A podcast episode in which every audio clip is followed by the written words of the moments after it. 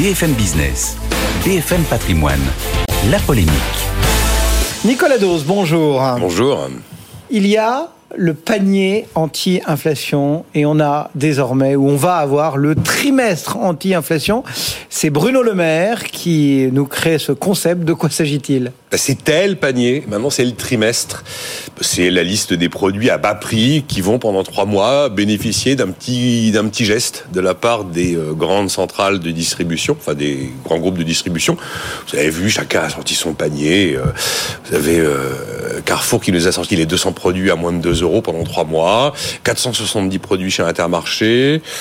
Euh, Système U, 150 produits à prix mini. Donc voilà, en fait, c'est très concrètement ce qu'on appelle le trimestre anti-inflation. C'est une pastille, un logo tricolore où il y a marqué trimestre anti-inflation, qui va flécher les produits que chaque enseigne a décidé de mettre dans son propre panier, puisqu'il n'y a plus maintenant de panier imposé euh, d'en haut par Bercy. L'idée a été évidemment, comme on l'avait dit depuis longtemps, complètement écartée. Donc c'est un logo, quoi. Ouais. Donc l'annonce du jour, c'est juste un logo. Bah oui, c'est un logo et derrière chacun, chaque distributeur fait absolument ce qu'il veut. C'est-à-dire que hum, euh, bah, euh, chacun met les produits qu'il veut, les prix qu'il veut aussi. Donc pour le consommateur qui se dit tiens je vais faire de la comparaison des différents paniers, ça va quand même pas être simple. Après rien ne vous dit que le prix du 15 mars c'est le même prix le 15 juin. C'est la durée du macaron. Mais dans le choix des mots, tout a été fait pour qu'il n'y ait surtout pas l'idée du prix unique, du prix bloqué, du prix capé, à part Carrefour qui en dessous de 2 euros. Alors on vous dit, euh, on utilise les prix les plus bas possibles, des prix accessibles. Voilà, donc c'est suffisamment vague pour laisser la main finalement euh, à la grande distribution. Mhm. Il est possible aussi qu'il y ait des différences par région. Un produit euh, panier euh, Système sera peut-être pas au même prix en fonction des, différentes régions, et alors qu'on va le trouver a priori dans, dans chaque région, mais les prix pourront euh, varier.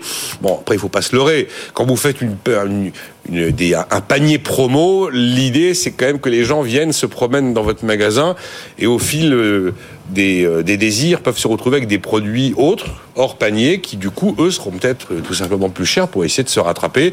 Et après n'attendez pas des produits de grandes marques dans ces paniers. Il est évident qu'il y aura principalement des, des premiers prix, des marques de distributeurs.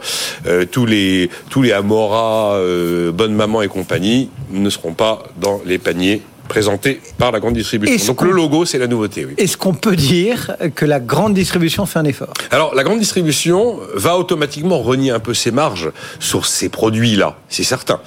Mais à côté de ça, qu'est-ce que c'est que cette histoire? C'est une relance de la guerre des prix. En fait, ça va exacerber considérablement la concurrence entre les enseignes.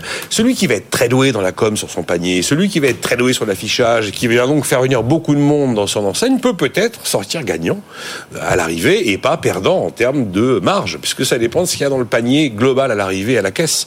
Donc, il faudra voir ce que ça va donner.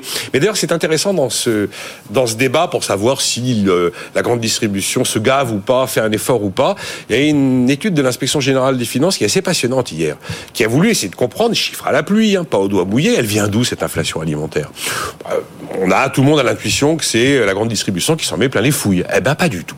Ils ont regardé, comparé à 2019, les niveaux d'EBE, d'excédent brut d'exploitation de l'agriculture. Eh bien, le BE de l'agriculture euh, est aujourd'hui 27% au-dessus de son niveau de 2019. Et donc, si on veut trouver une source de l'inflation alimentaire, elle est principalement du côté de l'agriculture. Attention, ça ne veut pas dire que l'agriculteur s'en est mis plein les poches, lui aussi. Parce que toute cette inflation dans les prix de l'agriculture sont liées évidemment à tous les intrants. Les prix de l'énergie, c'est très consommateur d'énergie. Les prix des matières premières, notamment quand on parle des céréales, le premier poste, les céréales, plus 93% de BE, comparé à 2019. Euh, si je prends la viande, plus 28%, le lait, plus 23%, les légumes, plus 14%. Enfin, mine de rien, ça veut dire qu'au-delà du prix des intrants qui a tiré les prix de l'agriculture à la hausse, Souvenez-vous, l'objectif des lois Egalim 1, Egalim 2, c'était de regonfler les revenus des agriculteurs. Si l'excédent brut d'exploitation a tant, euh, tant, augmenté par rapport à 2019, ça veut dire que l'objectif a probablement été en partie atteint. Et ça veut dire que les, les traditionnelles victimes que l'on que l'on désigne, le pauvre agriculteur... Même si du côté de la grande distribution, on pointe aussi certains grands industriels... Eh bien justement, ce sont les deuxièmes dans l'étude de l'inspection générale des finances. Ils regardent le, BE des, des, industriels. Alors ils ont pris le, le second semestre 2020 plus 50%. Mais, mais, mais, mais, ça, après un, gros creux 2020-2021, en fait, il, rattrape juste le niveau 2019, les industriels. Mais donc, en fait, l'origine de, de l'inflation alimentaire, elle n'est pas dans la grande distribution, elle est avant. Elle est chez les industriels et chez les agriculteurs. Euh, j'aime bien, moi, ce genre d'études qui vous remettent un peu les églises au milieu du, milieu du, du, village. Il y en a une autre passionnante que je vous invite à aller voir sur qui sont les carrières longues. Vous demandez aujourd'hui les carrières longues, la retraite. Tout le monde va vous dire, c'est la pauvre personne qui avait euh, pas du tout de qualification, qui a fait un travail terriblement usant et à 59 ans, elle a plus la force de faire quoi que ce soit. Eh bien non. L'Institut des politiques publiques a regardé précisément de qui on parle. Vous avez des diplômés. Par exemple, un polytechnicien, c'est une carrière longue. Parce qu'il a, ben, il a été ah payé pendant sa scolarité à 19 ans. Donc voilà, le mythe de la carrière longue de, de, de, de la pauvre personne martyrisée par le travail, c'est toujours plus complexe, évidemment, vous le savez, et il y a des belles petites études pour s'en rendre compte. Bon, donc on a un logo et un nouveau chèque. Alors le nouveau chèque, là, attention, oula, chèque alimentaire, a dit Bruno Le Maire. On sentait que il fallait, il fallait sortir le mot, mais alors rien n'est prêt, c'est dans quelques mois. Ce sera territorial après une expérimentation. Je ne vous en dirai pas plus parce que franchement, euh, j'en sais pas plus. Nicolas Dose et la polémique du jour. Merci Nicolas.